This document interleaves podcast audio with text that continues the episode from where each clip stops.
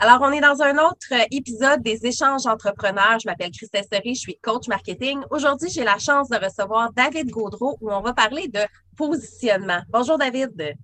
Hello, hello. Merci de me recevoir, Christelle. C'est très gentil. Ben, merci d'avoir accepté mon invitation. Avant qu'on commence puis qu'on parle de positionnement, j'aime ça qu'on puisse connaître un peu c'est qui nos invités. Donc, euh, David, veux-tu m'expliquer un petit peu ton, ta business et ce que tu fais? Oui, avec plaisir. Moi, je suis consultant en positionnement avec une spécialisation sur LinkedIn. Donc, c'est un outil que, j'utilise beaucoup. Euh, je travaille avec mes entrepreneurs vraiment au niveau de la définition du positionnement. Euh, c'est-à-dire euh, dans l'idée de vraiment identifier, OK, par rapport à ton expertise, quelle est la clientèle spécifique à qui tu peux apporter le plus de valeur? C'est un petit peu ça l'idée, identifier quel problème on va qu'on va solutionner, par exemple. Euh, qui va vraiment apporter un maximum de valeur.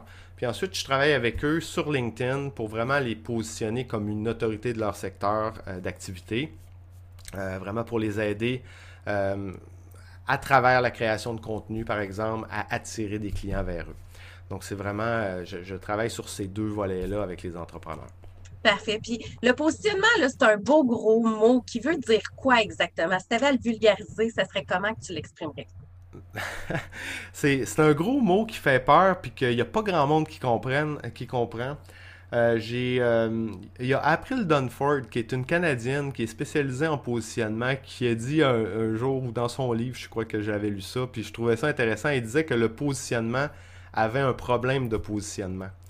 C'est-à-dire que c'est vraiment dire, OK, tout le monde sait que c'est important, mais les gens comprennent pas bien qu'est-ce que c'est exactement. Mm-hmm. Euh, le positionnement, en fait, moi, je trouve que c'est toute la partie créative qu'on retire du modèle d'affaires.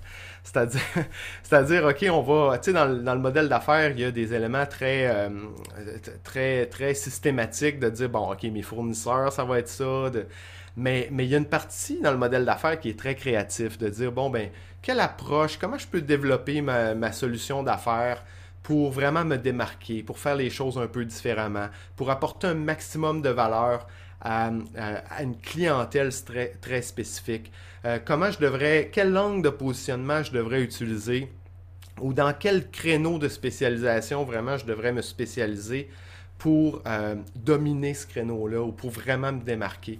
Donc, euh, donc c'est vraiment l'idée du positionnement que de dire, tu sais, il y, a quelques éléments là, dans le positionnement, mais c'est de dire, OK, j'ai une expertise, ben de quelle façon je peux me positionner dans le marché pour que cette expertise-là apporte un maximum de valeur à une clientèle spécifique? Donc, euh, donc c'est vraiment ça, c'est vraiment ça l'idée. C'est assez simple, euh, c'est assez simple de, comprendre c'est quoi. La difficulté du positionnement, c'est qu'il y a mille et une façons de se positionner pour un entrepreneur.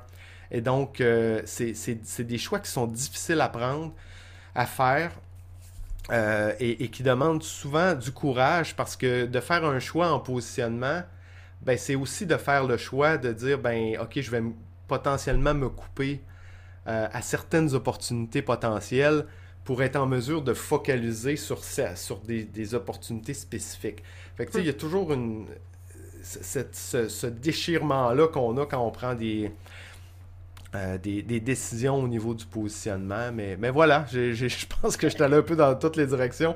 Je pense que j'ai été clair euh, avec ma, avec ma définition, mais voilà. Mais euh, j'ai une phrase typique que je dis quand je parle, mettons, du public cible, c'est à rejoindre tout le monde, on rejoint personne. C'est un peu le même principe dans le positionnement quand on essaie de, d'offrir tous les services, ben, les gens comprennent plus nécessairement qu'est-ce qu'on fait. Fait que le positionnement, c'est de t'asseoir puis de prioriser ce que tu veux mettre de l'avant puis la perception que tu veux que les gens aient de, toi et de ta business en réalité. Oui, absolument. Absolument. Euh, moi, je dis quelque chose de similaire aussi, c'est quand on essaie de s'adresser à tout le monde, il n'y a personne qui écoute. Euh, c'est vraiment ça, c'est que le positionnement, le fait de choisir un créneau de spécialisation, de savoir exactement à qui on s'adresse, ça va nous aider euh, à plein de niveaux. Ça mhm. va nous aider la journée où on veut développer notre message, parce qu'on va pouvoir avoir un message qui est beaucoup plus euh, précis, puis qui va interpeller vraiment les, notre client idéal. par exemple, en s'adressant à son problème prioritaire, en s'adressant à ses aspirations, puis la seule façon d'être en mesure de faire ça, ben, c'est justement en, savoir, en sachant exactement à qui on s'adresse. Donc, ça nous mhm. aide au niveau de notre communication, de notre message, ça nous aide au niveau de notre marketing, ça nous aide au niveau des ventes aussi. Parce que là, on se retrouve à s'adresser euh, aux, bonnes personnes, donc au bon fit client. Donc tout est plus facile parce que là, on n'est pas en train d'essayer de persuader n'importe qui d'acheter notre solution. Non, notre processus de vente se transforme, puis on devient dans un processus où, de validation. Donc ce qu'on veut valider, c'est que notre expertise, notre solution, est vraiment la bonne solution pour répondre à la problématique du client. Mm-hmm. Donc, on n'essaie pas de le convaincre, on est, c'est une conversation. Donc, c'est pour ça qu'à partir du moment qu'on a un bon positionnement, que tout est bien défini, tout le reste, communication, marketing, vente, devient beaucoup plus facile. Et à l'inverse, et ça c'est important, à l'inverse, euh, ben, quand on a des problèmes de vente, quand on a des problèmes de, communication ou de marketing, euh, ben, ça se peut que ce ne soit pas des problèmes de vente, de communication, ou de marketing, mais que ça revienne au positionnement. Oui, mais ça, c'est difficile à dire oui, parce que c'est vrai que quand tu as un produit, un service, tu vends quelque chose, mais que personne ne comprend véritablement ce que tu fais parce que tu essaies d'être partout, ben c'est là aussi que ton message est mélangeant. Fait que tu as beau essayer de vendre, si la personne, tu y arrives avec une solution, mais elle ne comprend pas vraiment c'est quoi ta solution, ça cause d'autres problématiques aussi. Là. Oui, absolument. Puis ça, c'est difficile à diagnostiquer. Mm-hmm, mm-hmm. Particulièrement pour un entrepreneur, parce que, tu sais, évidemment, un entrepreneur a un problème de vente, par exemple, ben, son premier réflexe, c'est de dire ben, je vais aller prendre un cours de vente ou je vais essayer de renforcer ma capacité à, persuader, etc., etc. Donc, un entrepreneur a un problème de marketing, ben, c'est sûr qu'il va investiguer du côté du marketing ou même chose pour la mm-hmm. communication. Mais c'est vraiment pour le diagnostiquer, c'est quand justement ces différents problèmes-là tendent à s'ajouter. Mm-hmm. OK, donc quand on a à la fois des problèmes de vente, des problèmes de, marketing, eh bien peut-être que là, ça peut lever un flag de dire Ah, ben OK, peut-être que la source du problème, en fait, c'est le positionnement.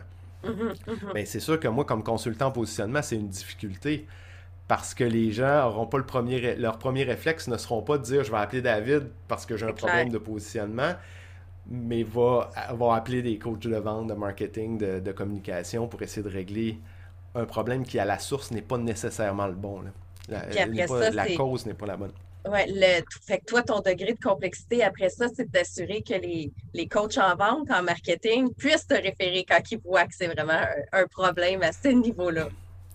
Puis c'est tough, sincèrement. Mm-hmm. J'étais dans un groupe d'affaires, puis euh, où justement l'objectif premier de ce groupe-là, c'était de se, référencer des clients. Mm-hmm. Puis la difficulté des gens du groupe, c'est de comprendre exactement d'abord qu'est-ce que je faisais, mais euh, dans quelles circonstances ils devaient me référer un client. Mm-hmm. C'est plus facile de dire, ben OK, l'entrepreneur veut développer un site web, développer sa stratégie marketing, je vais le référer mm-hmm. à Christelle Seri, coach marketing, que de dire, OK, tel entrepreneur a un problème de positionnement, je vais le référer à David. Parce que l'entrepreneur souvent ne le sait pas qu'il y a un problème de positionnement. Mais en fait, comment le déceler facilement? Moi, un truc que je remarque, c'est que euh, quand je donne des formations, il y a toujours un élément de base qui est essaie d'écrire-moi ton entreprise en peu de mots. C'est le fameux elevator speech que j'ai. Moi, j'ai un speech de 7 secondes puis un, un speech de une minute que je ferai préparer.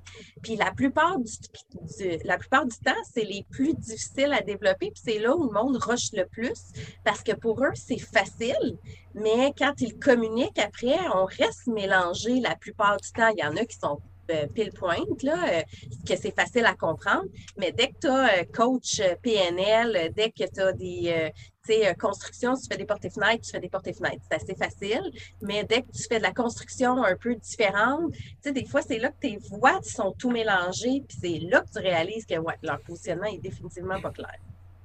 Oui, tu tellement raison. En réseautage, mm-hmm. moi qui ai cet œil-là, puis que je suis toujours en observation pour voir, bon, est-ce que cette personne-là, euh, son positionnement, est-ce qu'il est clair ou non.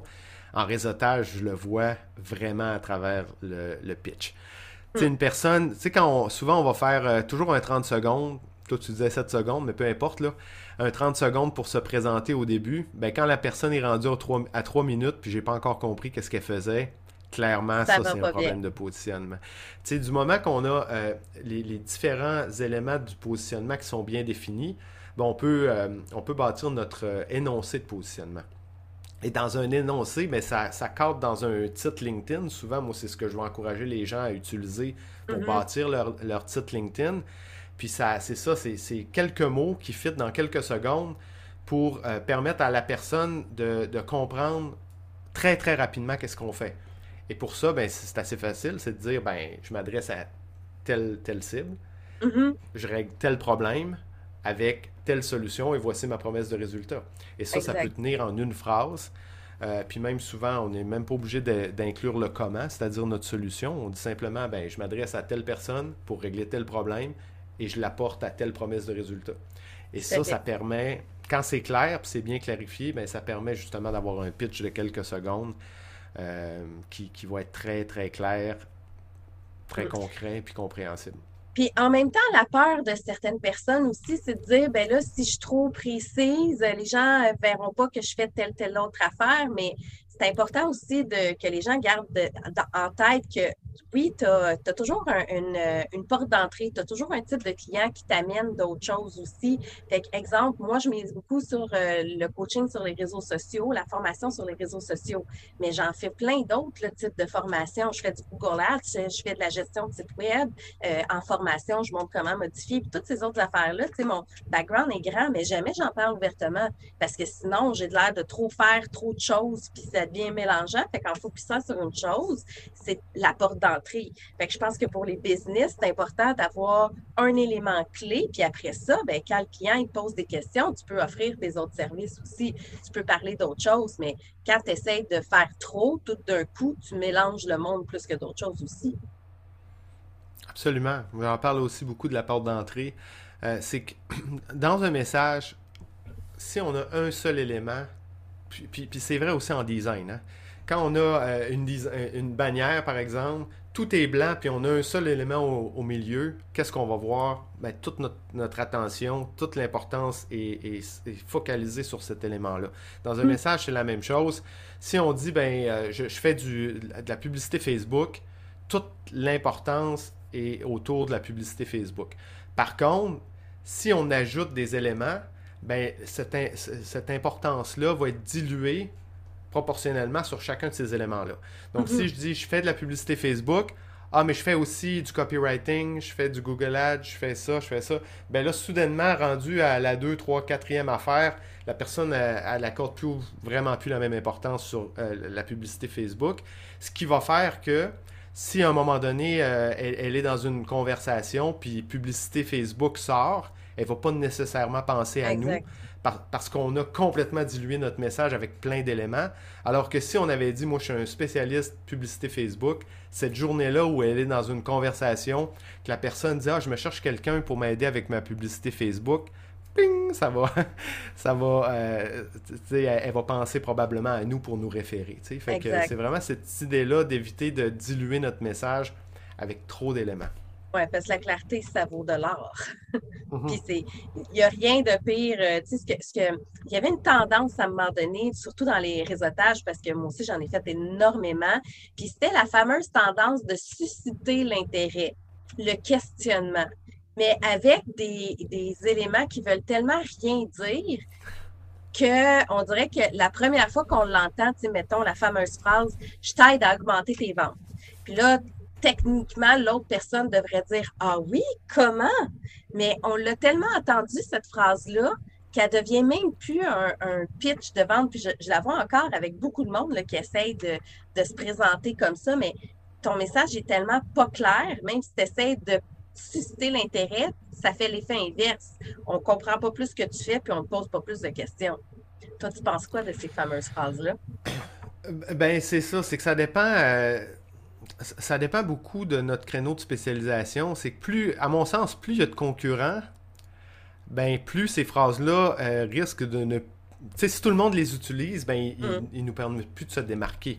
Donc, c'est vraiment l'idée, en bout de ligne, de parvenir à se démarquer. Et si la phrase qu'on utilise, ben, finalement, tout le monde l'utilise, ben, c'est sûr que ça ne piquera plus la curiosité.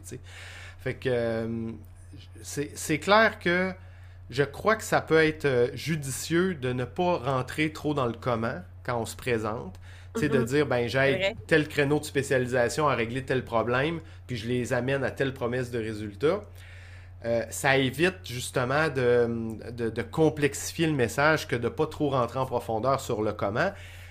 Et normalement, ce message-là, du moment qu'on s'adresse à un créneau de spécialisation puis qu'on règle un problème, si la personne devant nous l'a ce problème-là, c'est assez rare qu'elle ne va pas nous questionner à savoir ben, comment tu le fais. Fait que c'est mhm. vraiment d'y aller dans l'idée de dire ben, du moment que je suis devant mon client idéal, oui, je peux, si je parle de son un problème qui potentiellement il a, ben normalement, si ce problème-là est assez imminent, prioritaire, qui est assez douloureux, assez urgent, ben il, de fortes chances qu'il nous demande comment, là, tu sais. Fait que c'est vraiment de c'est vraiment de garder euh, cette idée-là de, se différencier, mm-hmm. euh, sais, euh, puis d'avoir un pitch qui est différenciateur, qui est singulier. Puis à partir de là, c'est sûr, mais, mais, mais, qui est concret puis qui est compréhensible je pense que c'est là, euh, c'est là que souvent les gens vont tomber dans le piège, c'est qu'ils veulent tellement se différencier que là, ils vont nous dire euh, Ah ben moi je suis, mettons, euh, happy cultrice. Bon, ok, ou de bonheur, ou je sais pas trop. Puis là, ben, ça fait que les gens ont absolument aucune idée de qu'est-ce que c'est. Puis là, ben, c'est un gros point d'interrogation. Puis à un point que, OK, mais quelle question je peux poser? parce que Oui, effectivement. Tu sais, faut, faut, être, faut être clair par rapport à ce qu'on fait pour, aider les gens à orienter leurs questions. Il faut, faut, mm. vraiment cibler un problème qui est clair, qui est douloureux, qui est urgent, puis autant que possible qui est reconnu par notre client idéal. Puis à partir de là, on va donner le goût à la personne de nous poser des questions additionnelles. Parce que sinon, ça se peut qu'elle ait carrément pas d'intérêt pour, pour ce qu'on fait. Là, oui, tout à fait. Puis je pense que aussi ton, le positionnement, c'est pas juste le discours qu'on va dire, c'est tout ce qui entoure euh, un peu, euh, ça fait partie du branding. Fait qu'autant le visuel, autant le site web, les réseaux sociaux, les messages, le contenu qu'on va faire, puis comment qu'on se présente aussi, ça fait toute partie de cet univers-là du positionnement. Oui, ben, du moins, moi, dans, dans, ma perception, c'est complémentaire. Tu sais, la, la frontière du positionnement, pour moi, en termes de définition, c'est vraiment de définir, bon, OK, c'est quoi mon expertise, euh, qui elle peut aider à régler quel problème, c'est quoi ma promesse de résultat, puis c'est quoi ma solution? Donc ça, c'est ce que j'inclus dans la définition du positionnement. Mm-hmm. Puis ensuite, tout ce qui touche à l'identité, euh, valeur, conviction, motivation, ça, j'inclus ça sous le chapeau du, du, branding, incluant le message aussi. Euh, on va, on va, je vais parler d'identité puis de culture. Culture, c'est vraiment pour une personne, ben, c'est la personne. Pour une entreprise, c'est vraiment les personnes qui la, qui, la composent. Puis au niveau du message. Donc, je, tends à séparer les deux chapeaux, mais c'est parfaitement complémentaire. Les deux vont parfaitement ensemble. Puis par la suite, euh, au niveau de... Parce que c'est ce qui je pense que c'est une chose aussi qui, qui, euh, qui contribue à, à, mélanger un peu, c'est qu'on va souvent parler de définition du positionnement, mais par la suite, quand on bâtit une marque, ben, mm-hmm. on veut se positionner dans l'esprit de notre client idéal. Parce que c'est ça en réalité, une marque, c'est la, façon dont notre client idéal nous perçoit. Mm-hmm. Mm-hmm. Et là, on va, là, on va dire, ben, on va se positionner dans son, dans, son esprit. Et c'est sous ce chapeau-là que là, le branding puis l'utilisation du mot positionnement, c'est carrément la même chose. C'est de dire, OK, je vais bâtir ma marque, c'est-à-dire je vais me positionner dans l'esprit. Je, vais, je vais euh, mettre des, des actions de l'avant, je vais faire des actions pour me positionner dans son esprit. Et là, là c'est vrai que c'est carrément la même chose. Fait que, mais, ben, c'est ça, moi je le vois comme une complémentarité. Effectivement, quand tu l'expliques comme ça, c'est clair, mais tu as besoin d'avoir un bon positionnement pour pouvoir avoir un bon branding aussi, pour pouvoir avoir un bon message, un bon contenu. Tu sais, je pense que quand tu négliges le, le début, tu négliges toute la euh, tout le reste de la suite, dans le fond, des choses, euh, effectivement. Puis tu sais, C'est important. Oui, vas-y. Non, vas-y, vas-y. Non, mais c'est ça, c'est que c'est important de bien le définir au début, au hmm. départ, tu sais, parce que souvent on va dire, bon, euh, je le vois souvent sur LinkedIn, là, les gens ils veulent sauter tout de suite à l'étape de, ok, je veux publier, euh, je veux tout de suite euh, gagner de la visibilité, me faire reconnaître pour attirer des clients. mais le problème, c'est que s'ils n'ont pas un bon positionnement, un bon branding de bien défini, mm-hmm ben, l'étape suivante, ça va aller dans toutes les directions, puis ça ne donnera pas les résultats escomptés. Oui, parce que même si sur LinkedIn, on ne veut pas vendre par défaut, il faut que les gens euh, comprennent ce qu'on fait. Il faut que l'idée derrière nos publications, c'est que tu ne fais pas de la vente directe. Je te dis pas, eh viens, euh, euh, ça coûte 5,99 pour ta tasse à café, viens l'acheter. Mais dans ton message, il faut que tu en parles. Il faut que les gens comprennent ce que tu, ce que tu fais puis ce que tu vends, entre guillemets, là, ou du moins ce que tu promouvois. Puis je pense que quand ton message au début n'est pas clair, chacun de tes publications sur LinkedIn, sur Facebook, partout, va toujours être un peu flou aussi. Absolument. Absolument. Puis ça passe à travers le contenu, mais ça passe aussi euh, à travers le site web, le message mm-hmm. sur le site web, puis le message sur le, profil.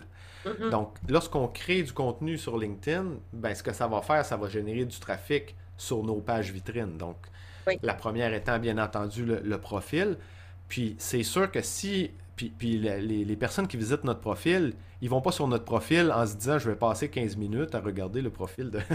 tu sais, c'est comme. Ah on, l'accroche ou on l'accroche pas. Puis ça, ça, se joue en quelques secondes. Puis c'est sûr que tout ce qu'on a défini au niveau du positionnement, bien après, ça se reflète dans le profil. Donc, on, on va interpeller, exemple, notre, le visiteur que le profil de notre client idéal, on va l'interpeller avec la bannière, on va créer mhm. une connexion émotionnelle avec la photo, on va lui faire comprendre ce qu'on fait avec le titre, etc. Puis on va le persuader avec le, avec le, résumé de faire une action, peu importe mhm. l'action. J'ai euh, une parenthèse par rapport à ça. Quand j'illustre euh, cet exemple-là du profil, souvent ce que je fais, c'est comme dans le journal de Montréal, tu sais, euh, quand tu allais dans le temps au restaurant et tu avais le journal papier, ben, tu tournais les pages, tu regardais les images. Si ça t'intéressait, tu lisais le titre. Puis si ça t'intéressait, tu lisais le petit paragraphe en gras du résumé. Puis après ça, tu sais, le, le, reste. Fait que vraiment, qu'est-ce que les gens perçoivent, c'est ce qui nous saute d'en face. Fait que c'est la photo de profil, le titre et le début de ta bio. Le reste, c'est souvent secondaire. Tu comprends un article du Journal de Montréal en lisant juste ces informations-là. Si tu veux plus de détails, tu vas poursuivre ta lecture. Mais tu sais, dans les restos, les gens font ça comme ça. Fait que j'aime, euh, je trouve ça intéressant comme euh, histoire. Puis quand tu le racontais juste avant, ben, c'est le même principe. Oui, absolument. Absolument. C'est un bon. Ben, déjà, d'ailleurs, on utilise encore quand on parle de above the fold. Tu sais, pour un site web, on va souvent dire ça, above the mm-hmm. fold. Ben, c'est, ça vient directement de là. C'est que dans les dépanneurs, les journaux étaient pliés en deux. Puis ce qui était dans le en haut du pli, le above the fold, c'était les grands titres, puis c'est ce qui accrochait les gens, tu sais. Fait que ça commence par ça. Donc, le grand titre, les nouvelles principales, puis ça, c'est la composition du haut de notre site web ou du haut de notre profil. Puis 90-95% des gens, c'est tout ce qu'ils vont regarder. Donc, mm. si on leur a pas fait comprendre qu'est-ce qu'on fait dans ces quelques secondes-là, ben c'est terminé. Il n'y a pas de danger qui puisse nous référer ou il n'y a pas de danger qui puisse penser à nous la journée où il y aurait le besoin euh, pourrait émerger dans leur cas. Fait que hmm. c'est super important de c'est ça, de mettre toute l'information principale dans le haut du site web, dans le haut du, du profil pour que le, le message principal y passe.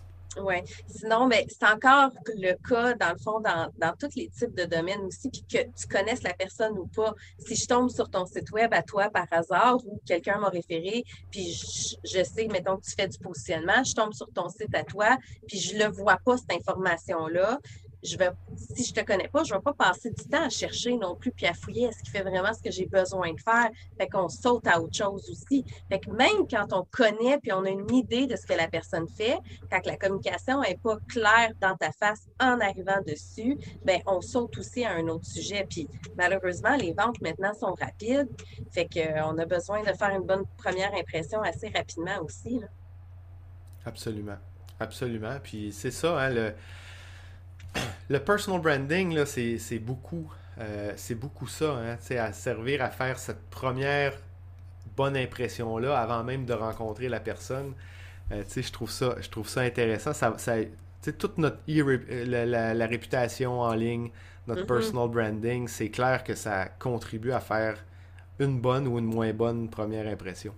Oui, parce que ça reste ce que ça reste la perception des gens. J'ai, euh, mettons, tu rencontres euh, au niveau physique aussi, tu vas voir une coiffeuse qui est mal coiffée puis qui a les cheveux gras, tu ne connais pas, tu ne vas pas avoir confiance en elle autant qu'une coiffeuse qui est bien présentée. Peut-être que celle qui, a les cheveux sales est vraiment meilleure que l'autre, est juste écœurée de se faire les cheveux. Mais des fois, la, première impression, c'est celle-là qu'on va juger. si je la connais, c'est pas pareil, mais si je la connais pas, fait que ton, ton, ça revient toujours aux mêmes choses que comment tu te présentes, comment tu dégages ton information sur tes réseaux sociaux, ton site, ton, tous tes outils marketing, tes brochures, ceux qui en ont encore. Euh, ben, tu as besoin d'avoir un message clair partout. Puis je pense que c'est une base dans n'importe quoi aussi. Ben là, tu soulèves euh, quelque chose d'intéressant. ce concept-là d'être cordonnier mal chaussé. Oui. Euh, c'est tellement facile. Puis plus on est occupé, plus on a de clients, plus on travaille, plus c'est facile de tomber dans. Ben, je me néglige, de, de, de, se négliger puis éventuellement d'avoir un site qui est un peu tout croche, mais en se disant, ah, je suis débordé, j'ai des clients de toute façon. Mais je pense que ça vaut le coup, si on n'a pas le temps euh, de le faire nous-mêmes, de, faire attention à ça, de dire, bon, ok, je vais embaucher, euh, je vais revoir mon message, je vais revoir mon marketing. Euh, mais, mais c'est clair que c'est facile. Moi, je l'ai fait en à peu près mi-fin 2020. Je me suis retrouvé un peu dans cette situation-là. Ça faisait quelques années que j'étais euh, que je m'étais lancé comme indépendant. Puis tu sais, on est dans cette phase exploratoire-là où justement tout évolue rapidement. On travaille avec des clients. Euh, on réalise euh, certaines choses, on, voit plus de potentiel avec un type de client qu'avec l'autre, etc. Donc, tout, tout se, se, clarifie en, en avançant dans cette phase exploratoire-là, ce qui fait que ben, on est tout le temps en train de modifier notre site web, on est tout le temps en train de modifier notre message. À un point moi, à un moment donné, je me suis dit, là, ça n'avait pas de bon sens parce que je m'étais parti sous un nom de compagnie Influence Branding. Je m'étais parti en anglais aussi. J'avais davidgodreau.com, mais en anglais. Euh, puis là, ben, comme j'avais décidé de me focaliser sur le marché francophone, j'avais décidé de lancer davidgodreau.ca. Écoute, c'était rendu carrément le bordel. Puis là, c'est ça, euh, mi-fin 2020, j'ai pris du temps pour, pour travailler tout ça. Puis, euh, mais c'est super important. Moi, ça a fait vraiment. Euh, ça a eu un impact quasi instantané sur ma business.